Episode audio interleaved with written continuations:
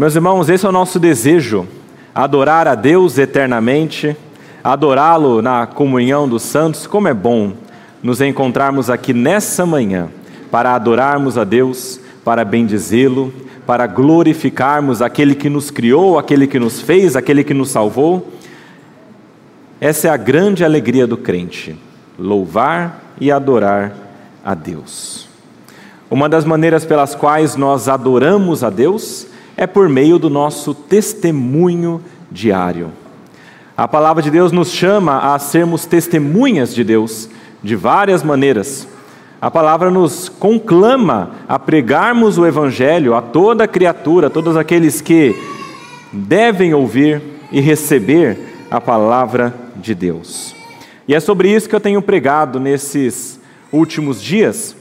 Na verdade, eu iniciei um novo sermão falando sobre como nós podemos ser uma, uma verdadeira testemunha de Cristo. Aqueles irmãos que estão acompanhando pelo guia de pregações, a nossa mensagem do dia de hoje está na página 136, 136.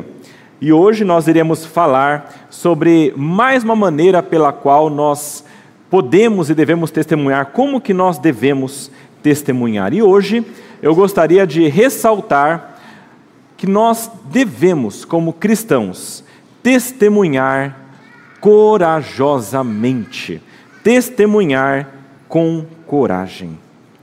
E para iniciarmos nosso tempo de meditação, na palavra, eu queria convidá-los a ver a palavra de Deus em 2 Timóteo, leremos do capítulo 1, versículos 1 até o versículo 14. No sermão passado nós já expomos versículos 1 a 5, e agora vai ser dos versículos 6 até o versículo 14, mas vamos ler toda essa passagem para compreendermos o que está acontecendo aqui. Segunda carta de Paulo a Timóteo, então, no capítulo 1, versículos 1 até o versículo 14. Diz assim a palavra de Deus: Paulo, apóstolo de Cristo Jesus, pela vontade de Deus, conforme a promessa da vida em Cristo Jesus, ao amado filho Timóteo que a graça, a misericórdia e a paz da parte de Deus, Pai, e de Cristo Jesus, nosso Senhor, estejam com você. Dou graças a Deus, a quem desde os meus antepassados sirvo com a consciência limpa, porque sem cessar lembro de você nas minhas orações, noite e dia. Lembro das suas lágrimas e estou ansioso por ver você, para que eu transborde de alegria. Lembro da sua fé sem fingimento a mesma que, primeiramente, habitou em sua avó Lloyd e em sua mãe Eunice, e estou certo de que habita também em você. Por esta razão, venho lembrar-lhe que reavive o dom de Deus que está em você pela imposição das minhas mãos. Porque Deus não nos deu espírito de covardia, mas de poder, de amor e de moderação. Portanto, não se envergonhe do testemunho de nosso Senhor, nem do seu prisioneiro, que sou eu. Pelo contrário, participe comigo dos sofrimentos a favor do Evangelho, segundo o poder de Deus, que nos salvou e nos chamou com santa vocação, não segundo as nossas obras, mas conforme a sua própria determinação e graça, que nos foi dada em Cristo Jesus, antes dos tempos eternos e manifestada agora pelo aparecimento de nosso Salvador Cristo Jesus. Ele não só destruiu a morte, como também, como trouxe à luz a vida e a imortalidade mediante o evangelho. Para este evangelho eu fui designado pregador, apóstolo e mestre. E por isso estou sofrendo essas coisas, mas não me envergonho, porque sei em quem tenho crido e estou certo de que Ele é poderoso para guardar aquilo que me foi confiado até aquele dia. Mantenha o padrão das suas palavras que de mim você ouviu, com fé e com amor que há em Cristo Jesus. Por meio do Espírito Santo, que habita em nós, guarde o bom tesouro que lhe foi confiado. Vamos orar, meus irmãos. Pai amado, nós queremos adorá-lo nessa manhã. E queremos agradecer ao Senhor pela Sua palavra, palavra que nos mostra a verdade, nos ensina, nos exorta. Queremos rogar ao Senhor que nessa manhã o Senhor faça isso. Nos ajude a compreender aquilo que tu queres. Dá-nos a compreensão que somente o Senhor pode dar. E também dá-nos a força para que nós possamos aplicá-la em nossa vida. Esse é o nosso pedido ao Senhor nessa manhã, em nome de Jesus. Amém. Meus irmãos, como nós já falamos um pouco no sermão passado, a situação em que essa carta é escrita é muito singular. É o momento final da vida de Paulo. Paulo aqui possivelmente já em uma masmorra, aguardando a sua, a sua morte, a sua execução. Nós sabemos que algum tempo depois ele morreu, ah, possivelmente decapitado por ser um cidadão romano. Apesar de ser um cristão, como os cristãos eram mortos de maneiras terríveis naquela época, Paulo ainda teve o benefício de morrer como um romano, então foi apenas decapitado. Mas era aquele momento da vida de Paulo, final momento em que ele, ele seria entregue por libação.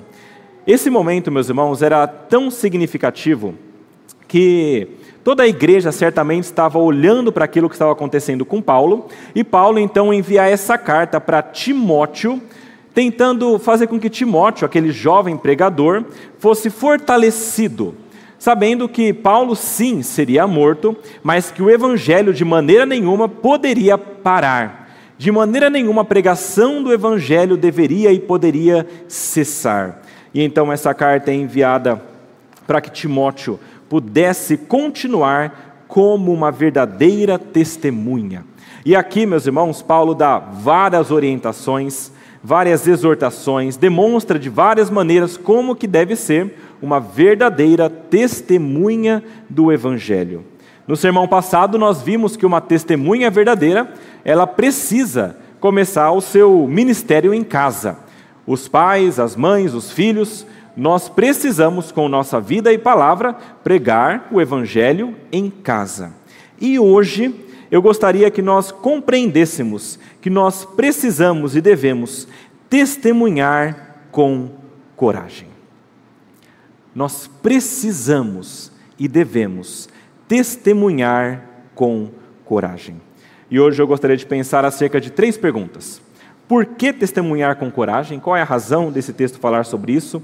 O que nós devemos testemunhar quando falamos sobre isso? E como que nós devemos testemunhar com coragem? Primeira pergunta, então, que nós iremos responder nessa manhã é por que testemunhar com coragem? Veja, meus irmãos, no versículo 6 até o versículo 8, Paulo lembra a Timóteo que ele deveria reavivar aquele dom de Deus que estava nele. E ele começa utilizando a palavrinha por essa razão lá no início, isso possivelmente se lembrando que Timóteo era alguém já crente, e ele se lembra que Timóteo tinha uma fé sem fingimento. Lembrando que Timóteo tinha essa fé sem fingimento, assim como a mãe dele, assim como a avó dele, Paulo então conclama Timóteo a reavivar o dom que havia nele, o dom de Deus que havia sido dado a ele pela imposição das mãos de Paulo. A gente não tem uma informação clara nesse texto sobre o que é esse dom exatamente, mas possivelmente aqui Paulo está se referindo ao próprio Espírito Santo a uma capacitação que o Espírito Santo poderosamente dá a Timóteo para que Timóteo seja uma verdadeira testemunha.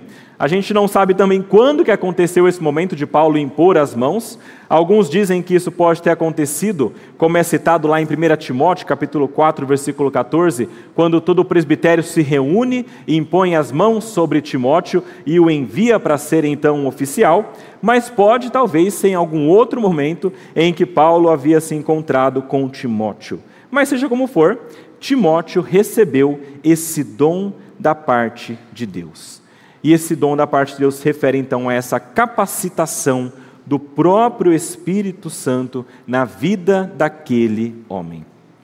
E eu acho interessante porque Paulo aqui usa uma palavrinha que foi traduzida como reavive, e essa palavrinha do grego, a ideia é como se fosse ah, talvez uma fogueira ou, ou, ou algumas brasas que estão ali começando a esfriar, e então a palavrinha é acenda novamente, ou, ou faça com que esse fogo novamente seja acendido.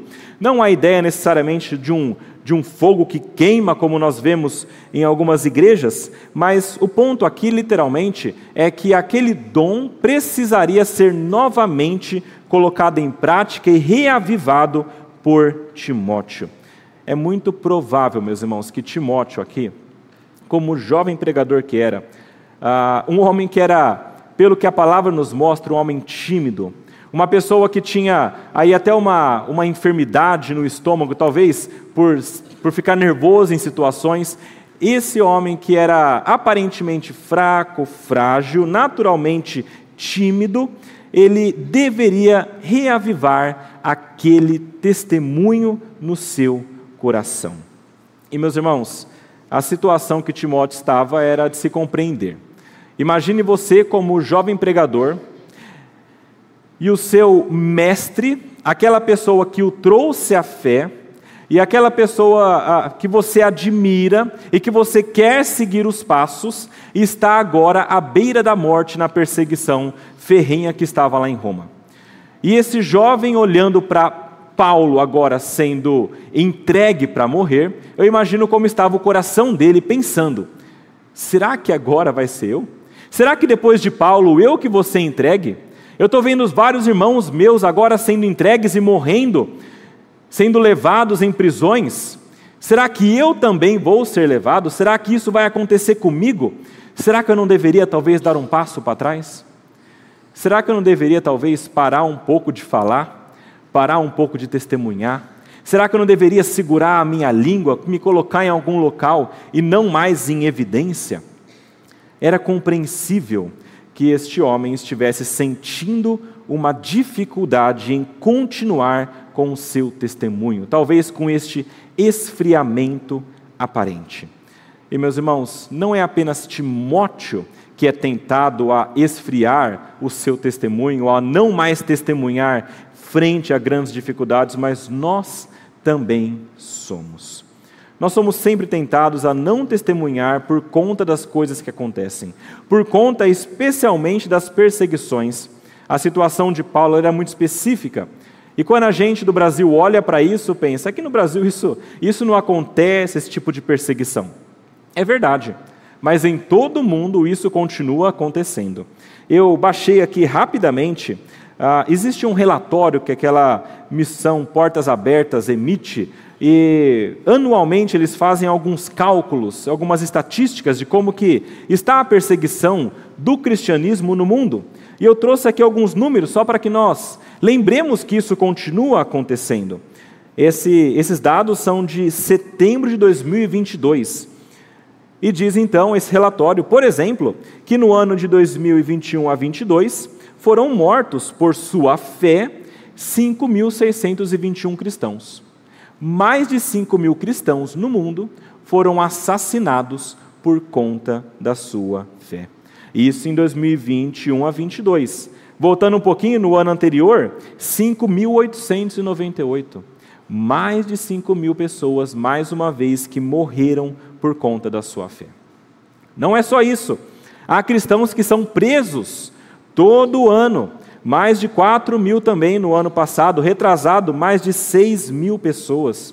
Há igrejas que são atacadas por várias facções que são contra o cristianismo. Há cristãos que são sequestrados. Esse é um dado aqui que eu achei interessante, porque parece que tem crescido. Em 2019 foram 1.700 cristãos sequestrados. Em 2020 a 21, 3.800. Em 2021 até 2022, 5.200. Meus irmãos, a, a perseguição continua acontecendo. Talvez aqui no Brasil nós não percebamos isso porque nós estamos em um país que ainda goza de uma liberdade religiosa grande. Nós ainda podemos ser cristãos e não sermos mortos, não sermos presos, graças a Deus por isso. Mas isso continua acontecendo. Agora, meus irmãos, perseguições físicas não são tudo, nós sabemos disso apesar de não termos aqui no Brasil, nós temos algum nível de perseguição política, algum nível de perseguição social, pressão da sociedade, pressões das minorias, e tudo isso acontece ao nosso redor e de maneira sutis às vezes. Nós somos muitas vezes ah, pressionados pela sociedade a não mais falar uma verdade bíblica, porque isso já ofende alguns ouvidos. Nós somos pressionados pela sociedade a talvez não trazer à tona algumas questões que incomodam aquelas pessoas que ouvem. E às vezes as palavras que nós ouvimos são as seguintes: se você falar isso, você vai ser intolerante. E você tem que pensar na harmonia de todos que estamos aqui. Não fala isso para não causar algum desconforto, algum confronto desnecessário. Meus irmãos, nós somos constantemente assediados por uma visão de mundo que é contra o cristianismo. E muitas vezes nós não estamos dispostos a sofrer o ônus dessa perseguição velada. Os ônus nós conhecemos, meus irmãos. Pessoas que se tornam crentes e socialmente são excluídas. Ou não pela sociedade em geral, mas pela sua própria família. Pessoas que se tornam crentes em uma família e a família para de falar com essa pessoa. Eu conheço casos assim. Pessoas que encontram a Cristo e precisam mudar o modo de vida, e então o seu pai, a sua mãe, o seu irmão, os seus filhos acabam por colocar essa pessoa um pouco de lado, e você talvez tenha passado por isso na sua vida. Às vezes nós somos acusados de intolerantes. Há pessoas que são processados hoje por expor ideias bíblicas. Meus irmãos, a perseguição continua. Aqui no Brasil de maneira diferente. Mas o ponto é que tudo isso que acontece acaba sendo algo que nos tenta, de alguma maneira, a não testemunharmos por vergonha. O ponto de Paulo é esse. Você não pode se envergonhar do Evangelho. Você não pode sentir vergonha de testemunhar e colocar para fora e proclamar a salvação de Cristo.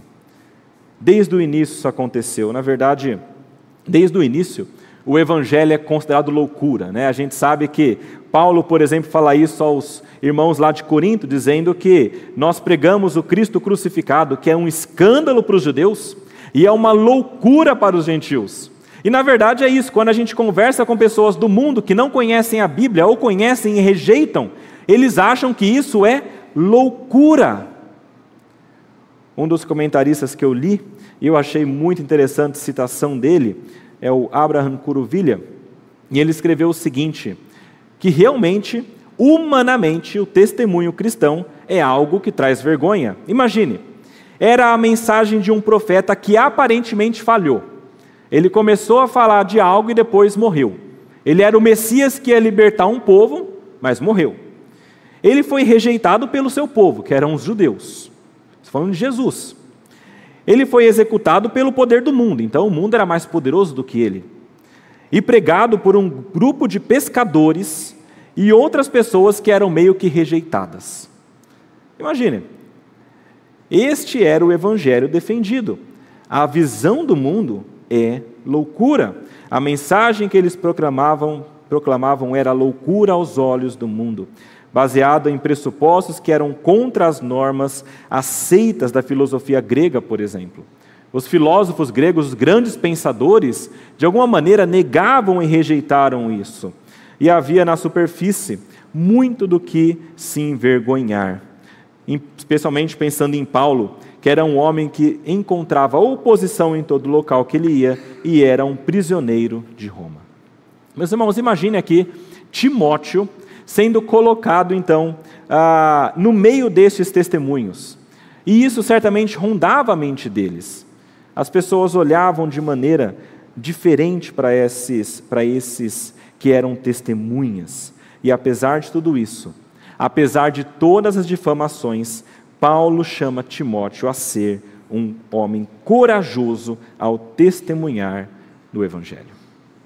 E, meus irmãos, esse chamado não é só para Timóteo, nós devemos também testemunhar acerca do Evangelho, porque nós fomos chamados para fazer isso. Assim como Paulo recebeu esse chamado para testemunhar, nós também, todos os cristãos, nós conhecemos o, aquele versículo que nós citamos várias vezes, inclusive nós temos trabalhado em cima dele, que é de Mateus 28, 19.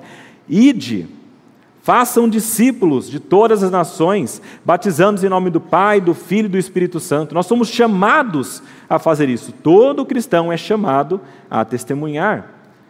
Isso é muito claro na palavra de Deus.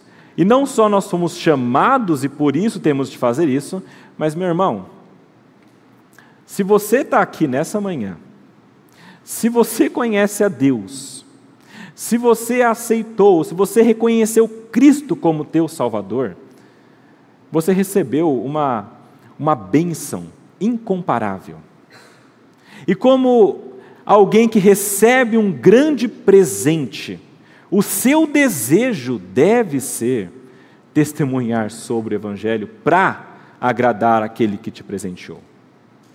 Meus irmãos, nós somos chamados a fazer isso e é algo que deve ser natural em nosso coração, porque nós já fomos salvos.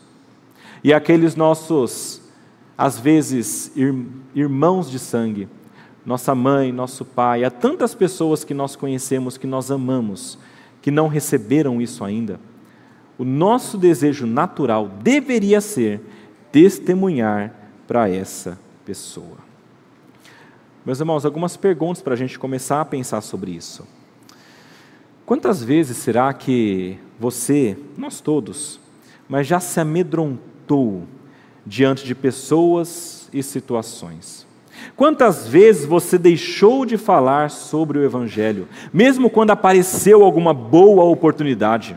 Quantas vezes que você preferiu uma aparente harmonia naquele local para não criar uma confusão, algo superficial, ao invés de você pregar a verdade salvadora?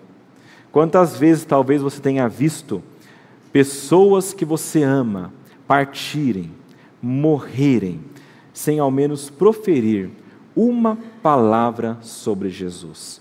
Vocês mantiveram uma harmonia a vida toda. Será que isso foi um, uma missão cumprida? Será que foi bom manter a harmonia e não trazer o Evangelho para essa pessoa que você amava? Meus irmãos, nós somos diariamente confrontados com isso.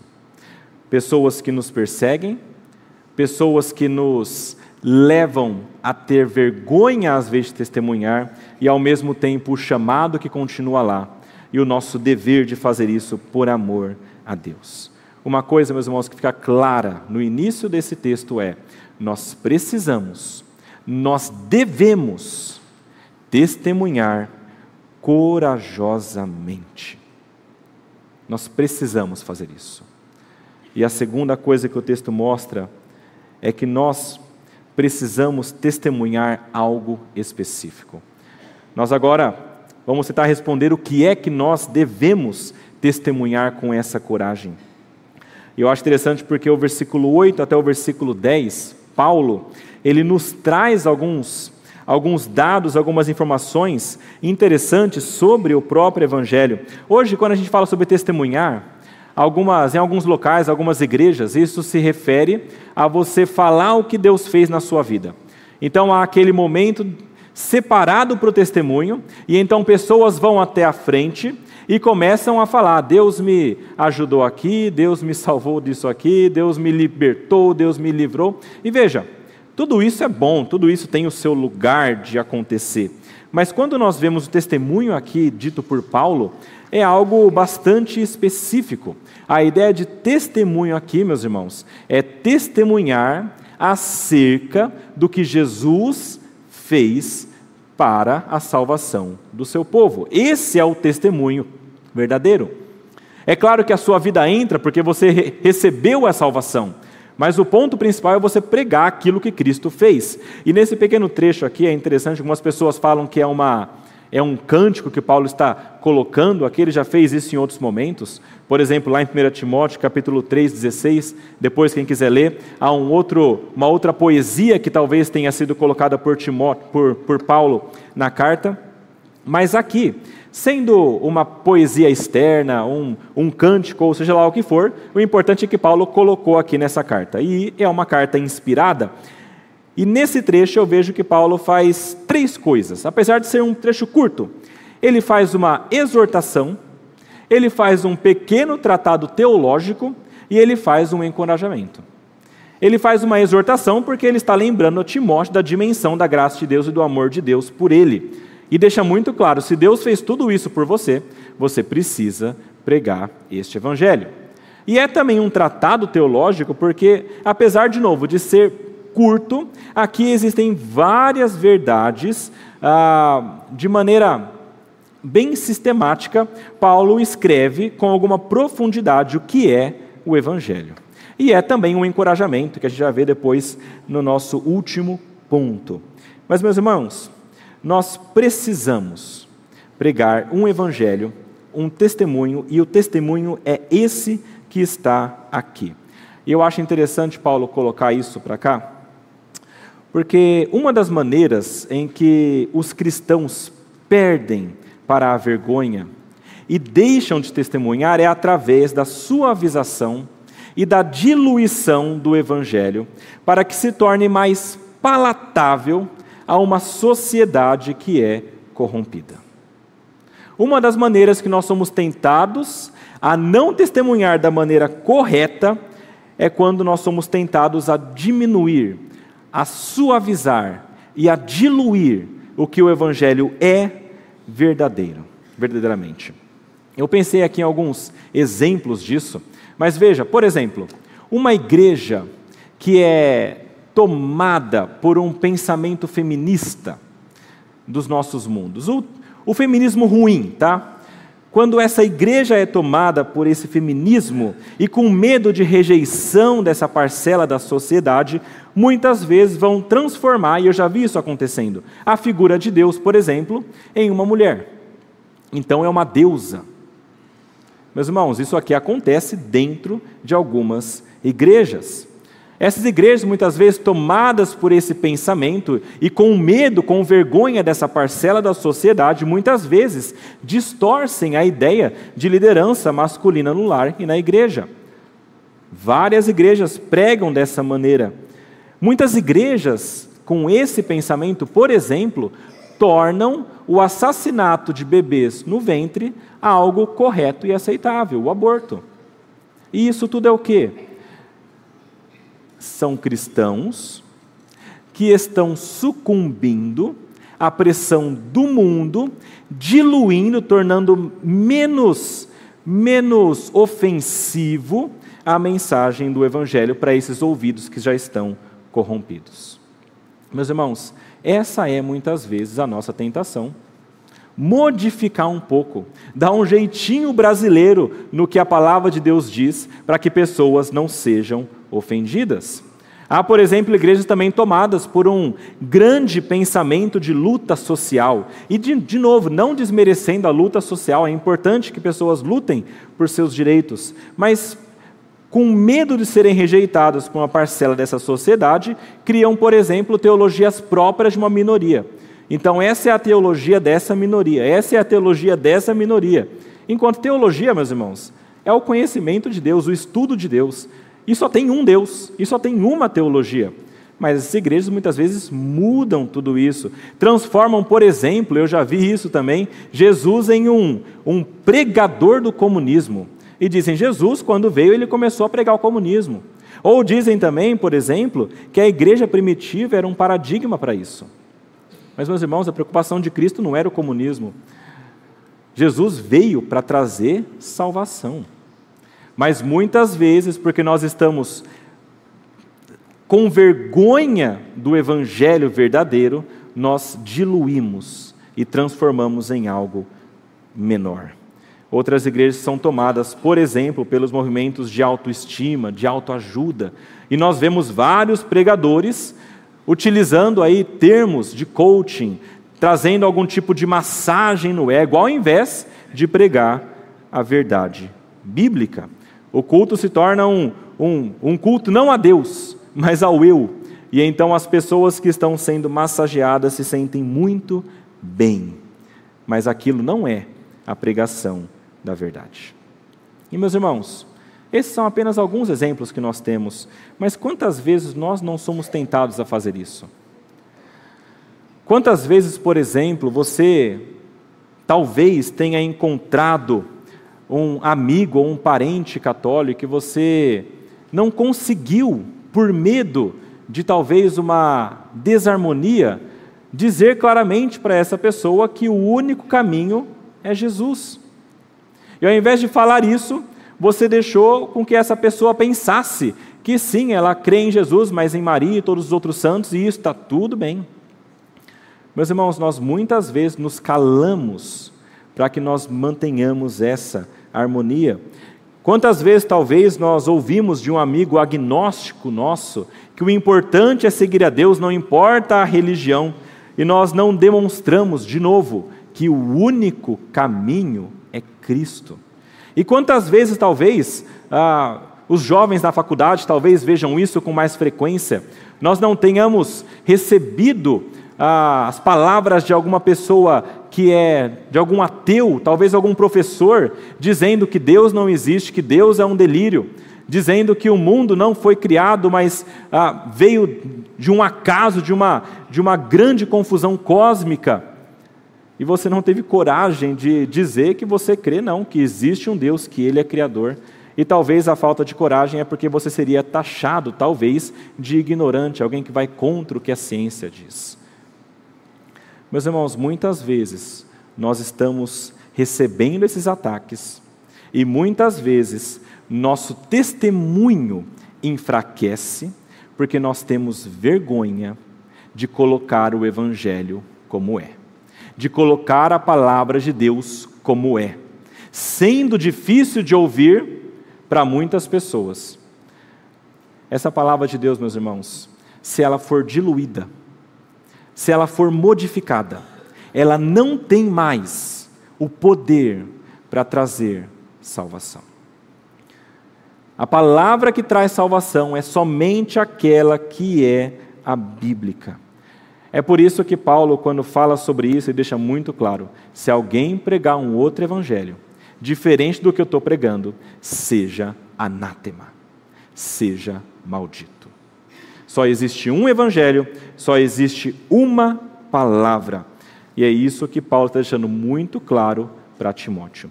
E meus irmãos, esse pequeno trecho aí do 8 ao 10 tem algumas verdades e eu queria ressaltar algumas para nós aqui. Primeiro ele fala que esse evangelho, ele existe segundo o poder de Deus.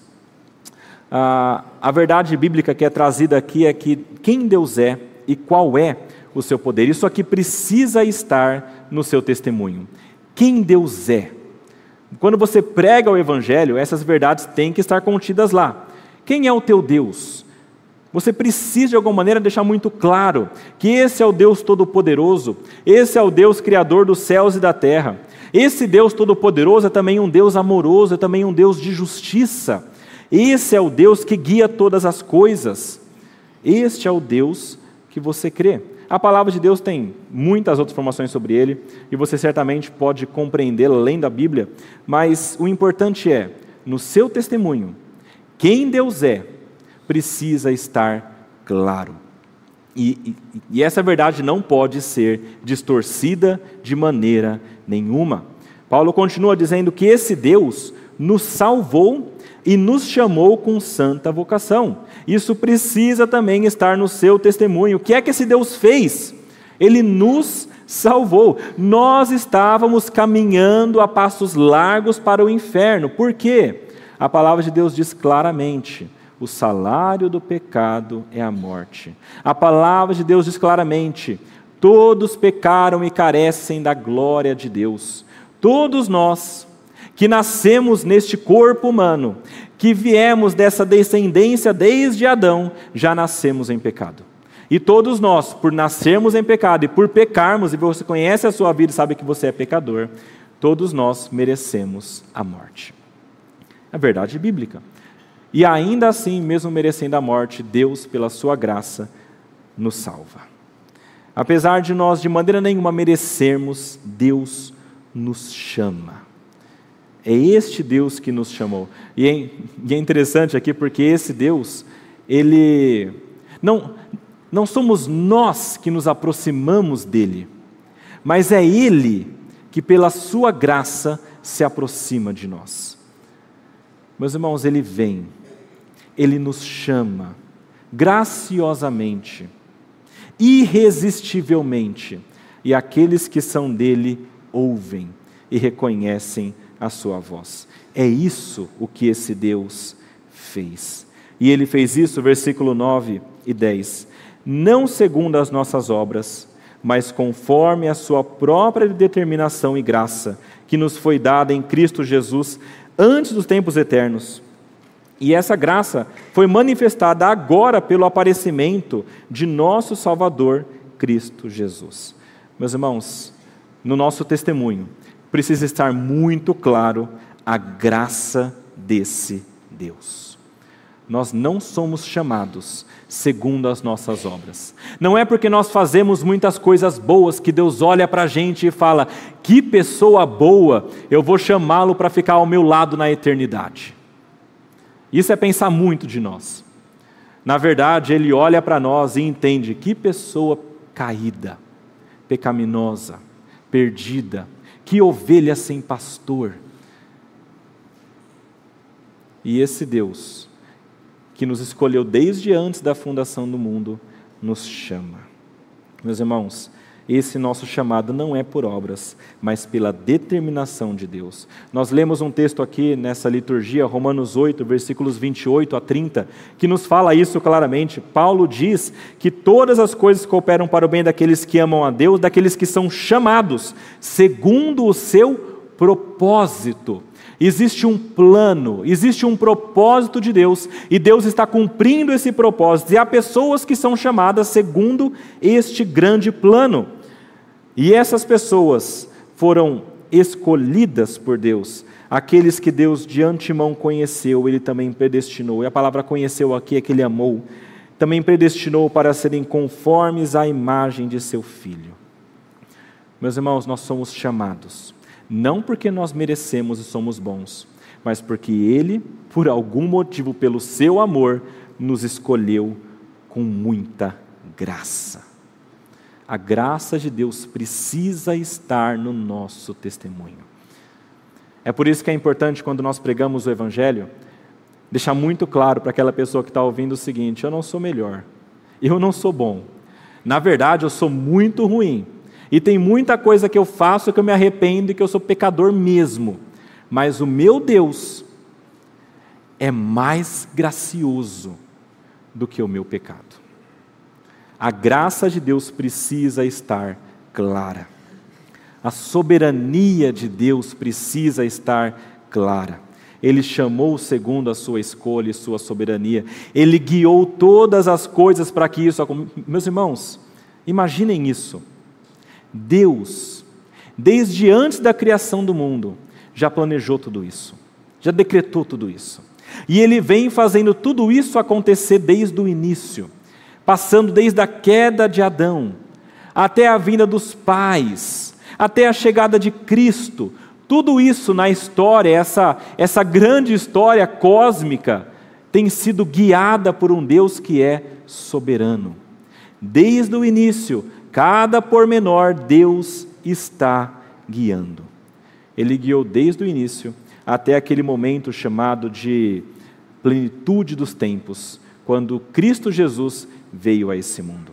Essa graça, essa escolha que foi desde antes da fundação do mundo, ela foi demonstrada, foi revelada quando Cristo veio a esse mundo. Quando Jesus apareceu, ele mostrou o que Deus estava planejando desde o início nessa grande história, o ápice é Jesus. Jesus vem bem no centro de tudo isso. E quando ele vem, ele traz a salvação. Meus irmãos, e na verdade esse é o grande centro da nossa pregação. O nosso testemunho precisa conter quem é o ápice, quem é o ponto mais importante, que é quando Jesus vem a este mundo. A palavra diz aqui que ele não só destruiu a morte, como trouxe à luz a vida e a imortalidade mediante o Evangelho. Jesus Cristo não só destruiu, aboliu a morte, mas trouxe à luz a vida e a imortalidade mediante esse Evangelho. Por sua vida sem pecados, nós conhecemos a vida de Cristo sem pecado algum, ele mereceu essa vida eterna por sua morte naquela cruz, substituindo aqueles que são pecadores, que somos nós, que merecemos morrer, quando ele morre naquela cruz, ele morre nos substituindo em nosso lugar, ele nos traz a salvação. Ele sofre a nossa condenação naquela cruz. Por sua ressurreição, três dias depois, ele derrota a morte. Onde está a força da morte? Onde está? Cristo Jesus já derrotou. Isso vai ser demonstrado de maneira ainda mais plena naquele último dia. Mas pela graça de Cristo, nós temos a vida eterna. Meus irmãos, Jesus Cristo é o centro de tudo isso. Qualquer testemunho que não tenha Jesus Cristo no meio, não é um testemunho. Eu vou dar um exemplo. Quando você chega para alguma pessoa para testemunhar do Evangelho, e a única coisa que você fala é: você está pecando.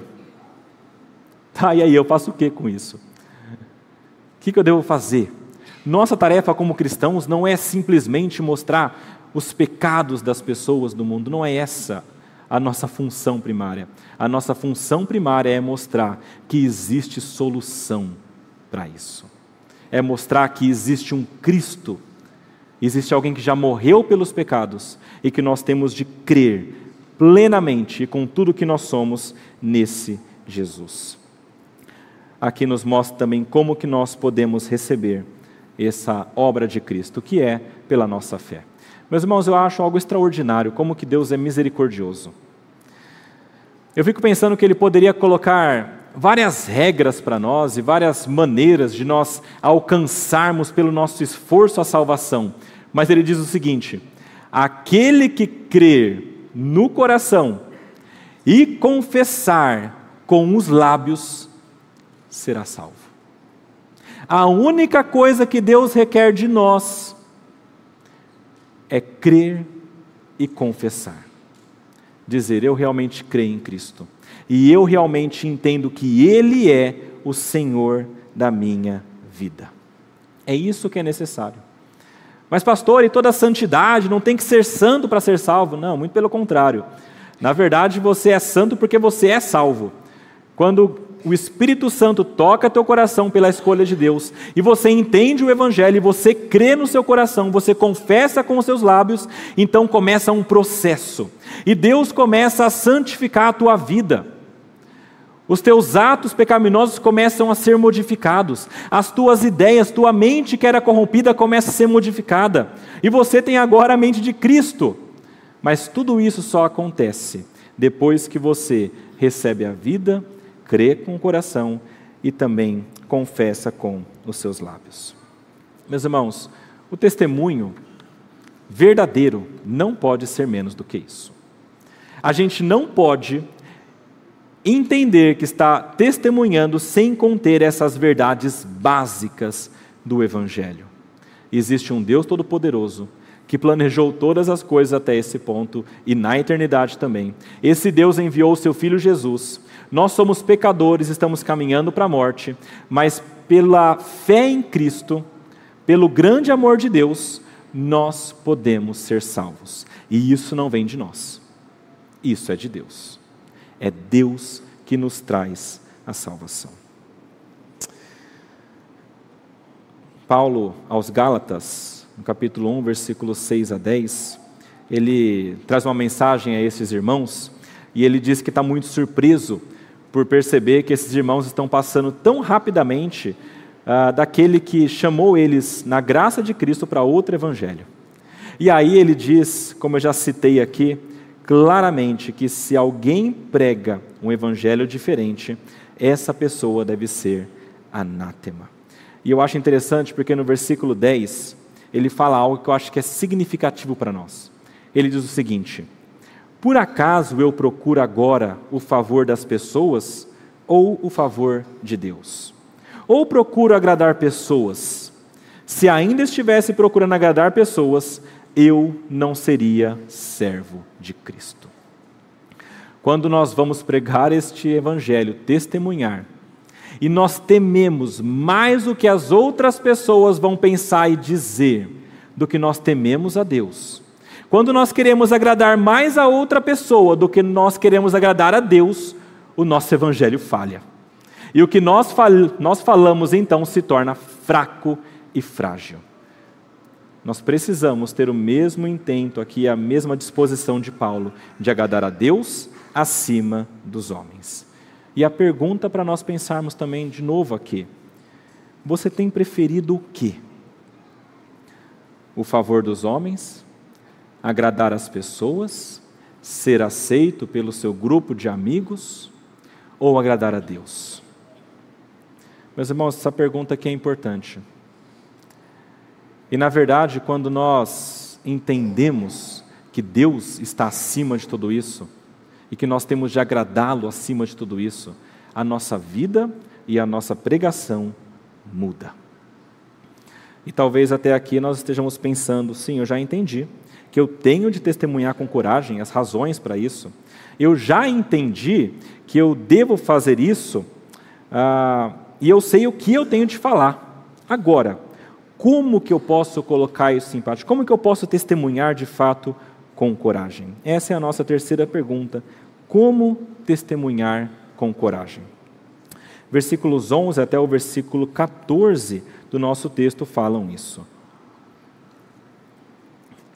E Paulo escreve o seguinte: Para este evangelho eu fui designado pregador, apóstolo e mestre. Aqui nesse trecho, para vocês entenderem, Paulo, depois de falar tudo aquilo, agora ele usa a sua própria vida e ministério como exemplo. Então ele diz lá em cima para Timóteo não se envergonhar e juntar-se a ele no sofrimento. E aqui depois ele vai falar sobre isso. Ele diz que ele foi designado, versículo 12 ele diz: Por isso estou sofrendo estas coisas, mas não me envergonho. Por quê? Veja a razão de Paulo. Eu sei em quem tenho crido, e estou certo de que Ele é poderoso para guardar aquilo que me foi confiado até aquele dia. Mantenha o padrão das suas palavras que de mim você ouviu, com fé e com amor que há em Cristo Jesus. Por meio do Espírito Santo que habita em nós, guarde o bom tesouro que lhe foi confiado.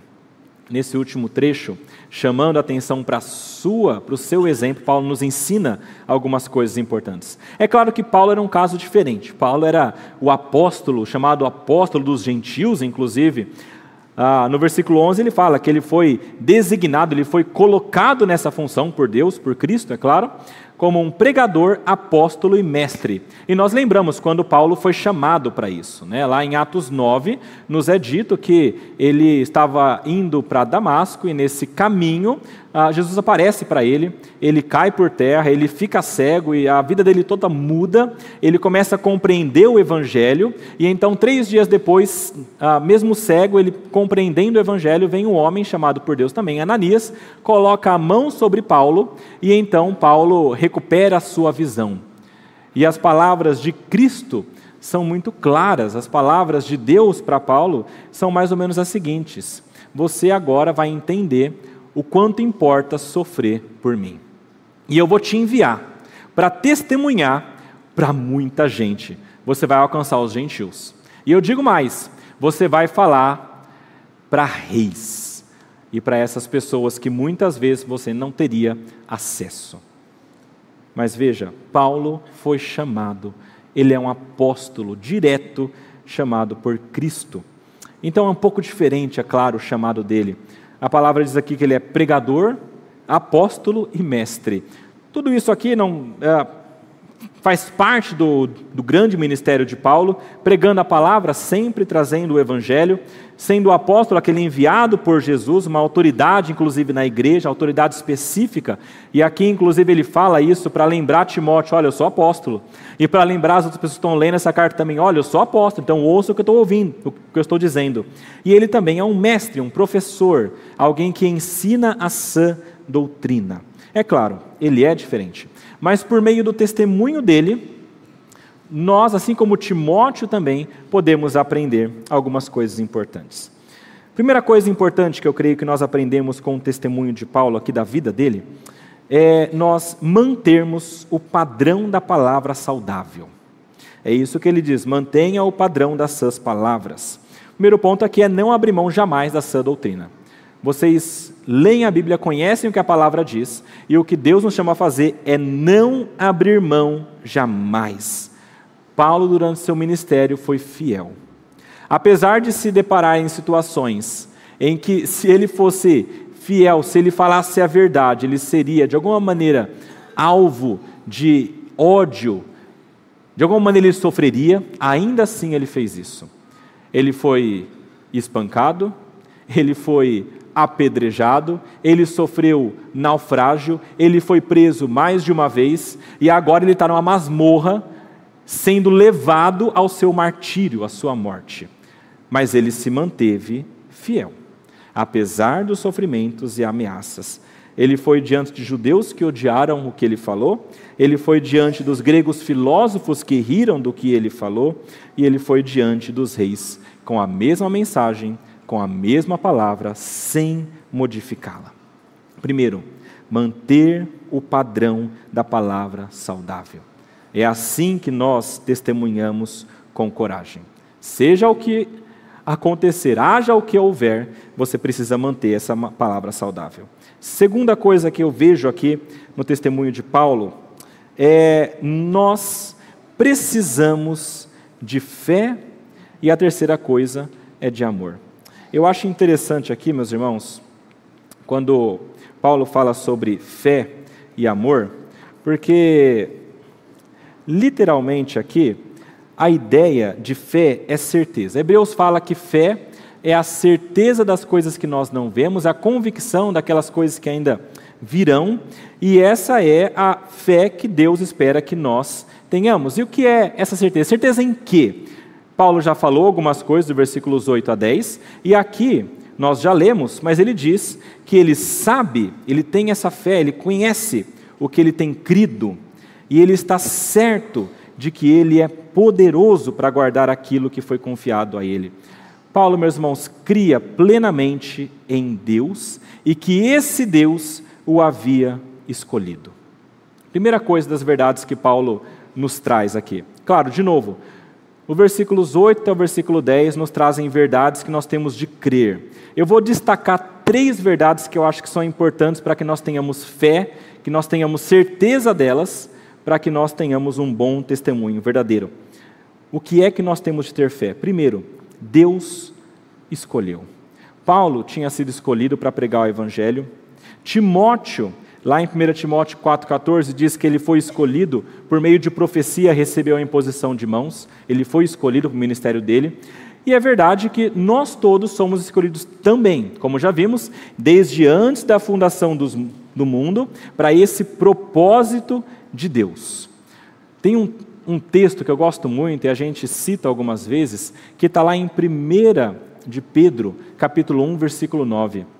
Nós temos inclusive a, a música falando sobre este, este versículo, ele fala assim: Vocês, porém, são geração eleita, falando de nós, nós somos escolhidos, eleitos, sacerdócio real, nação santa, separada, povo de propriedade exclusiva de Deus, a fim de proclamar as virtudes, a fim de proclamar as virtudes, é o testemunho daquele que os chamou das trevas para a sua maravilhosa luz. Meus irmãos, nós fomos escolhidos, assim como Paulo foi. E isso aqui é importante que você tenha plena certeza. Às vezes, no nosso testemunho, vem um pequeno pensamento mentiroso que é assim: eu não posso testemunhar porque eu não tenho capacidade para isso. Eu não posso falar do Evangelho porque eu não, eu não conheço, eu não tenho condição. Ah, as pessoas vão falar coisas que eu não vou conseguir responder. Eu não vou conseguir fazer isso. Meus irmãos, isso não vem de Deus, tá? A palavra de Deus diz que você foi escolhido, com as suas deficiências, com as suas dificuldades, para dessa maneira testemunhar. Timóteo não era um grande homem. Ele era alguém tímido, era alguém que tinha dificuldades, era alguém jovem, alguém que sofreu muito nessa caminhada, mas ele continuou firme, porque ele sabia que tinha um chamado. Deus escolheu você para pregar o Evangelho. Você foi escolhido por Deus. Então, testemunhe, porque Ele te escolheu. Segunda verdade que você precisa ter firme na sua mente: Deus tem poder para fazer este evangelho caminhar e florescer. Tem um momento em que Paulo diz que ele é poderoso para guardar aquilo que me foi confiado até aquele dia, e depois fala para Timóteo para que ele guarde o bom tesouro que foi confiado. Esse tesouro aqui é o depósito, tá? É, no grego é a ideia de algo que você dá para um terceiro e essa pessoa guarda e depois ela tem que te devolver no status que estava. Essa é a ideia. Existe um depósito, uma coisa que ah, Paulo sabe que Deus está guardando. Há várias possíveis interpretações, mas o que eu creio que cabe melhor aqui é a ideia de que esse depósito é o ministério de Paulo, é a pregação de Paulo, é o evangelho de Paulo. É isso que ele recebeu de Deus no seu chamado. Deus entregou para ele o ministério, Deus entregou para ele a verdade, e agora Paulo sabe que Deus continua guardando isso. E esse depósito dele, ele sabe que Deus vai levar até o final. Nesse momento, Paulo está quase morrendo, quase no seu fim de ministério, ele já sabe disso, e a preocupação dele talvez seja: e agora? Vai acabar por aqui? E ele tem certeza que não. Ele sabe que esse depósito continua guardado até o dia final. E ele sabe que Timóteo, inclusive, vai continuar pregando esse evangelho e vai continuar com este depósito que foi colocado por Deus nas mãos de Paulo. É por isso que no final ele diz: guarda esse depósito, continua pregando a palavra. Meus irmãos, por que isso é importante a gente entender? Quando Paulo diz que Deus vai guardar o depósito, vai guardar essa pregação, o evangelho sendo pregado, ele está deixando muito claro que isso não é só da força de Paulo, só da força dele. Ele sabe que isso é maior. Ele sabe que mesmo quando ele morrer, a coisa vai continuar. E nós precisamos ter essa plena certeza de que não depende tão somente de nós e de nossa força humana, mas é de Deus agir e utilizar o poder dele. É por isso que ele fala que é Deus quem dá o crescimento. Paulo planta, Paulo rega, cada um faz sua parte, mas é Deus que faz crescer, e é Deus que escolhe os seus, e é Deus que envia, e esse ministério, esse evangelho continua caminhando e florescendo, porque Deus tem um plano. E isso vai até aquele dia final. E a terceira verdade da fé que é importante que nós tenhamos em mente aqui é que Deus é poderoso para nos dar a vida eterna. Meus irmãos, talvez essa seja, essa seja a verdade mais importante para que nós testemunhemos com coragem. Deus é poderoso para nos dar a vida eterna. Quando nós somos tentados a não pregar o Evangelho por temor das coisas deste mundo, por perder coisas deste mundo, é porque nós estamos ainda colocando um valor muito grande nas coisas terrenas. É por isso que tem que ficar muito evidente no nosso coração que existe uma realidade muito superior a essa aqui. É só assim que, mesmo que eu perca tudo que eu tenho, eu vou continuar pregando. É só assim que, mesmo que eu perca a minha família, eu vou continuar pregando. Mesmo que eu tenha tudo tirado de mim, eu vou continuar falando a verdade de Deus. Paulo entendia isso, é por isso que lá no capítulo 4, veja lá, abra lá em 2 Timóteo capítulo 4, veja os versículos 6 até o versículo 8, é um texto conhecido também de Paulo. Esse texto diz que ele está sendo oferecido por libação e ele fala: O tempo da minha partida chegou. Mas ele diz: Combati o bom combate, completei a carreira, guardei a fé. Desde agora me está guardada a coroa da justiça, que o Senhor, reto juiz, me dará naquele dia, e não somente a mim, mas também a todos os que amam a sua vinda. Todos aqueles que creem nisso receberão essa coroa. Nós continuamos pregando, perdendo coisas neste mundo, porque nós sabemos que existe algo maior, superior e melhor fora deste momento terreno que estamos. Meus irmãos, nós precisamos ter a plena certeza, a fé nessas coisas. E isso só acontece quando nós lemos a Bíblia, quando nós permanecemos firmes nas tentações. É assim que a nossa fé cada vez mais é fortalecida. E, em último lugar, aqui, ele diz que é necessário amor. Meus irmãos, amor aqui, de maneira rápida, porque nós estamos chegando aqui ao nosso tempo final, mas o amor aqui tem a ver com uma ação da parte de Paulo e de Timóteo. Todo amor na Bíblia tem a ver com ação, não é só um sentimento, tá? Por isso que ele fala para que, que Timóteo guarde isso com amor e fé. A fé é essa convicção nessas coisas, e o amor tem a ver com um tipo de ação que é feito por Timóteo e por todos nós, que agrada a Deus. Amor bíblico é ação. A palavra, em vários momentos, fala que nós precisamos agir com amor. Por exemplo, diz que nós temos de amar uns aos outros, isso é uma ordem, você tem que fazer isso. Fala para o marido amar a esposa, isso é uma ordem, você tem que fazer isso, não é só um sentimento, sentimento bom. Há instruções para que mulheres ensinem outras a amar. O amor é ação, e essa ação de renegar a si mesmo, abnegação. E esse amor bíblico é ligado na palavra de Deus a fazer aquilo que é a lei de Deus, a vontade de Deus. É por isso que, quando perguntam para Jesus, e isso já era de comum conhecimento, o que é a lei de Deus, ele fala: primeiro mandamento é amar a Deus acima de todas as coisas, segundo mandamento é amar ao próximo como a ti mesmo. A lei de Deus se resume em amor: amar a Deus e amar a próximo. Como? Fazendo coisas que agradem a Deus e fazendo coisas que levem o próximo ao conhecimento de Deus. Meus irmãos, para que nós testemunhemos com coragem, é necessário que nós tenhamos certo em nossa mente essa hierarquia.